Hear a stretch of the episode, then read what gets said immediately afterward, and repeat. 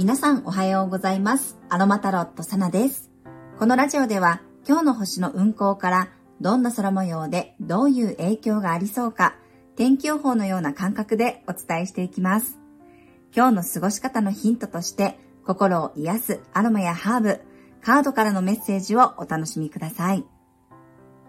はい、12月12日の火曜日です。月は伊手座エリアに滞在しています。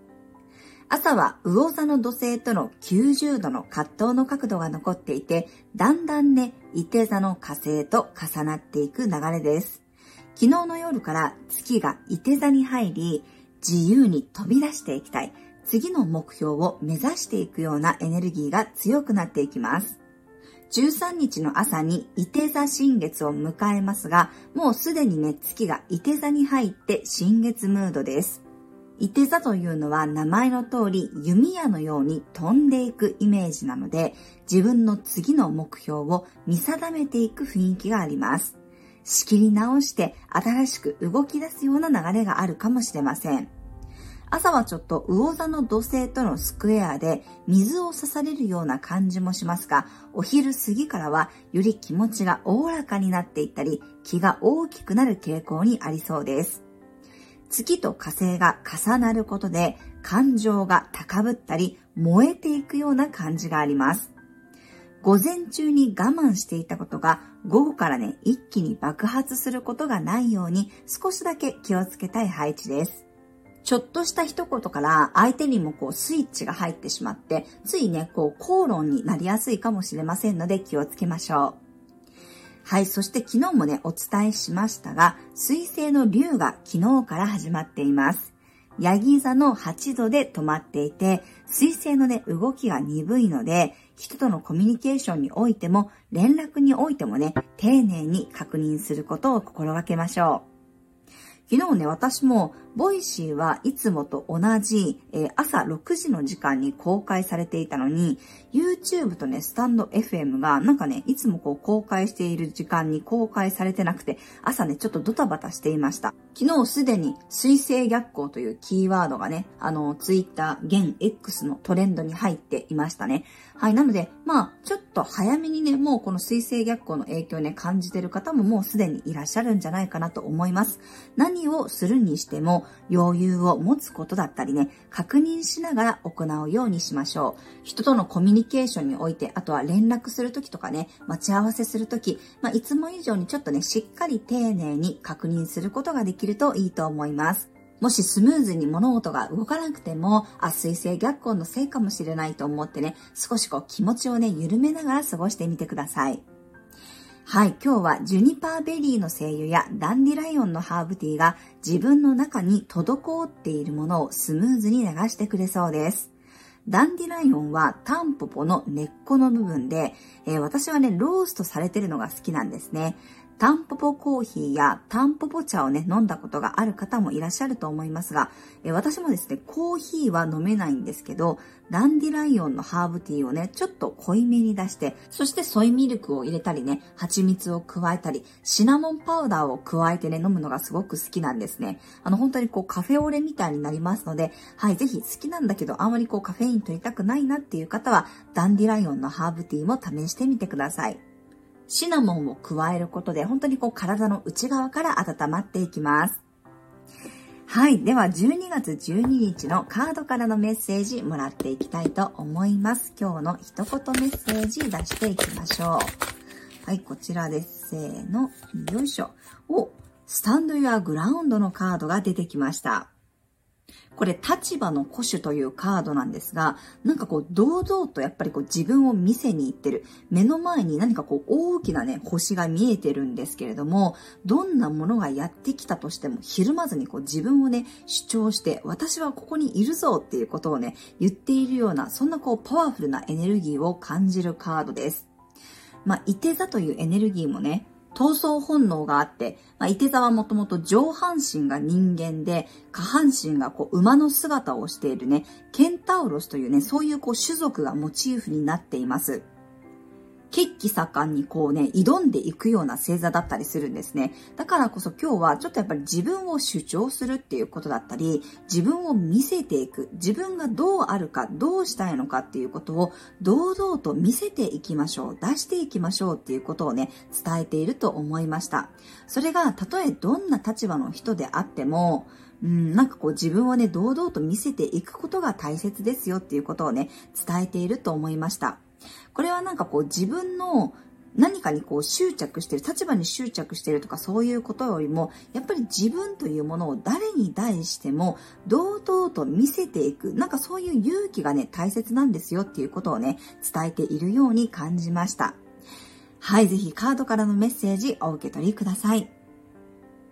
はい、では今日のトークテーマに入っていきます。今日のトークテーマは短縮できた家事です。はい、私時短とかね、このシステム化していくってすごくね、好きなんですよね。どうしてもこう根っこの部分がね、めんどくさがりというか、楽できるなら楽したいという気持ちがね、ありますので、なんかこうね、自分がしなくてもいい家事においては、本当にこう簡素化していきたいなっていう気持ちがあります。そのカーテンを開けるのもね、このタイマーをセットしておけば自動的にこうね、あのカーテンを開けてくれる装置があるんですけど、なんかそういうのでね、アレクサと連動して、まあタイマーをかけてこう自動的にね、カーテンが開かれていくようにしたりとか、まあ、自分の声だけでカーテンの開け閉めがね、できたりとかするのがなんかすごく好きなんですね。だから家の鍵とかもね、こう鍵をわざわざ開けるとかではなくって、こうスマホとかでね、ピッてやったらこう家の中に入れるとか、なんか車も車の鍵を持たなくてもね、あのテスラみたいにスマホさえ持ってればこう出入り自由とかね、なんかそういうね、本当にこう簡素化するとかね、簡略化するって私実はすごく大好きなんです。で、まあ自分の中で、そんなこう大それたことはできなかったとしても、やっぱりこう短縮していくってね、すごく大好きで、私の中でやっぱり一番大きいのは、あの、洗濯かなって思いますね。洗濯物をこの外に干さないっていうのが本当にね、楽になりますね。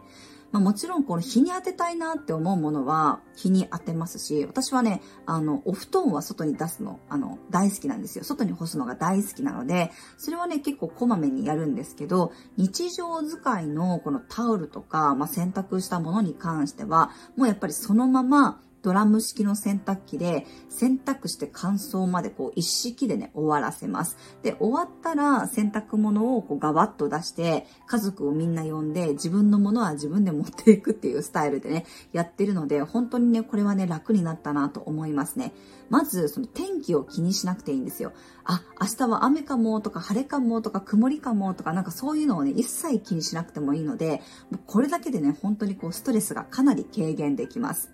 そしてもう乾かしたものをこうパッと持ってってみんなでね自分のものは自分で持っていくっていうことをすることで畳むっていうあの行為もね極力こう、あの、簡略化できるんですよね。それもすごく、あの、嬉しいポイントですね。まあ、今は洗濯物を畳むのは、小学校1年生のね、娘がやってくれてるんですけど、まあ、それ以外のものに関しては、もう各自でという感じです。まあ、おしゃれ着の服とかに関してはね、まあ、自分で、あの、おしゃれ着洗いをしたり、手で洗ったりして、こう、室内干しをしたり、まあ、天気のいい時は外に干したりしますけど、基本的な洗濯はもう全部ね、あの、ドラム式で一通り終わらせるっていうのが、私の中で一番こうね、短縮できた家事かなと思いますね。はい。まあ、掃除もね、やっぱりこうお掃除ロボをね、使うことによって、えっ、ー、と、やっぱり我が家は掃除機だけではダメなので、掃除機と、あと拭き掃除も同時にやってくれるね、ロボットを使っています。本当にね、やっぱ子供が3人いるので、なんか1回食事が終わるともう汚いんですよ。もう本当にね、1日持たないんですよね。やっぱりこう、なんていうのかな、食べた後って絶対下が汚くなってるので、だからこそ子供たちが出て行った瞬間に、あの、床に落ちているものをすべて上に上げて、あの、椅子もね、リビングのこのテーブルの、ダイニングテーブルの上に置いて、で、あとはロボットをセットしてピッてやったら、あとはもう拭き掃除と掃き掃除と全部こう一気にね、やってくれるので、これだけでも本当に、それをやってる間自分はね、あの隣の部屋で仕事ができるので、本当にね、これも手放せないアイテムだなと思ってます。まあ、3種の神器って私の中では思いますね。この乾燥までできる洗濯機と、お掃除ロボと、あとは食洗機ですね。食洗機は本当にこう、もうできるだけの食器をすべて詰め込んで、こう、ポチッとするっていうのが私は、あの、いいなって思ってるので、だからこそ、あの、私普通のこう、おしゃれな食器も大好きなんですけど、まあ、それ以外のこの食洗機で使える食器っていうのも結構分けてね、使ってますね。なので、やっぱり一番この労働として大変になってくる食器洗いと掃除と洗濯、この3つをね、いかに短縮するかが結構この自分の家事のね、うん、負担を減らす上ですごく大切なんじゃないかなと思います。なんか夫は最初はあんまりこう気に入ってなくて、なんか本当に美味しくできるの？みたいな感じだったんですけど、今はね、私よりもね、全然使いこなしてます。あとはアイロンがけもできるだけしなくていいような素材のものを選んでいたりとか、まあ、うちはもうあのスチームアイロンでこう着る直前にこう アイロンをね、このかけたままさーっとかけて、まあ、着るとかの方が多いかなと思いますね。まあ、でもやっぱり短縮って考えると一番は本当に食器洗いとあと洗濯と掃除機かなっていうふうに思いますので、この3つをやっぱり抑えると、だいぶね、本当一人一人がね、楽になっていくんじゃないかなと思います。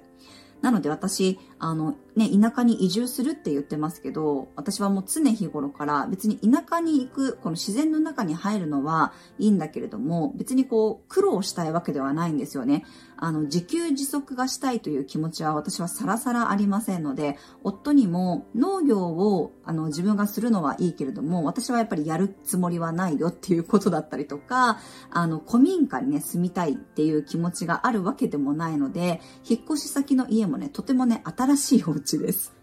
この辺はね、やっぱり私、月星座天秤で、金星が双子座で、しかも天皇星も絡んでるので、なんかやっぱり新しいもの好きだったりね、家の中はなんか結構そういう風に、うん、システム化するというか、楽するというか、何かそういうのを結構するのがね、好きだったりしますね。